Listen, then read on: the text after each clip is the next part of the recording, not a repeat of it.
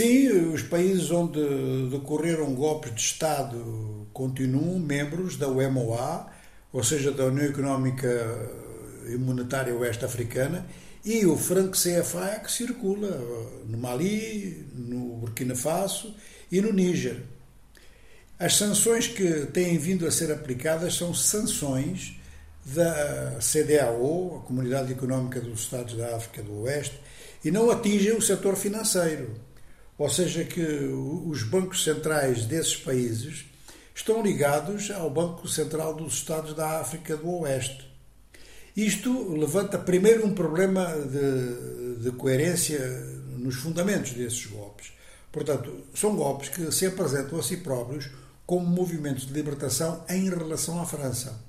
Ora, o franco CFA e os acordos que criaram a UMOA, estamos a falar só da África do Oeste, são instrumentos considerados como os principais da dominação francesa ou do prolongamento da dominação francesa e algo que tem raízes no período colonial. Uma preocupação muito grande da CDAO tem sido justamente criar moedas que não criem, não provoquem ou não estejam em dependência de sistemas monetários eh, extra-africanos, principalmente se forem sistemas monetários que exijam sacrifícios.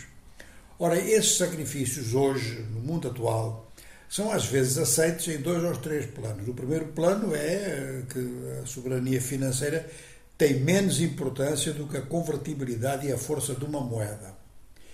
No entanto, esta situação que prevalece na África do Oeste é realmente uma situação de submissão, porque no fundo é a França que faz a gestão do comércio externo dos membros da UMOA, na medida em que o essencial das suas divisas tem que ser depositada no Banco da França.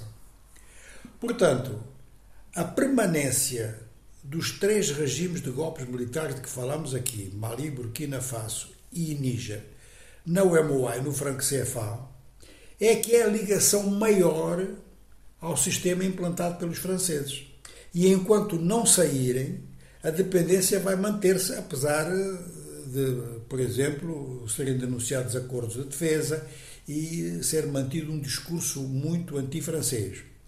A pergunta agora é se há sanções da CDAO contra esses três países, sobretudo no caso de não respeitarem as normas de transição. Se a essas sanções se junta um bloqueio por parte da UMOA em termos financeiros, decretar que o CFA não pode circular nesses países e que o que circula tornou-se ilegal. É difícil de fazer um controle das notas que estão em circulação, mas não é impossível. E, sobretudo, as divisas que estão, que são desses países e que estão depositadas eh, no, Banco da França, elas podem ser objeto de congelamento. Ora, se a moeda em circulação nesses três países deixa de ser convertível, mesmo o comércio transfronteiriço, que é quase impossível de sancionar, não poderá ser feito porque aqueles que vendem produtos a esses três países, sabendo que pode haver uma investigação sobre a validade das notas, têm tendência a não as aceitar. De forma que o franco CFA pode funcionar como um grande instrumento de pressão em relação às juntas militares desses três países.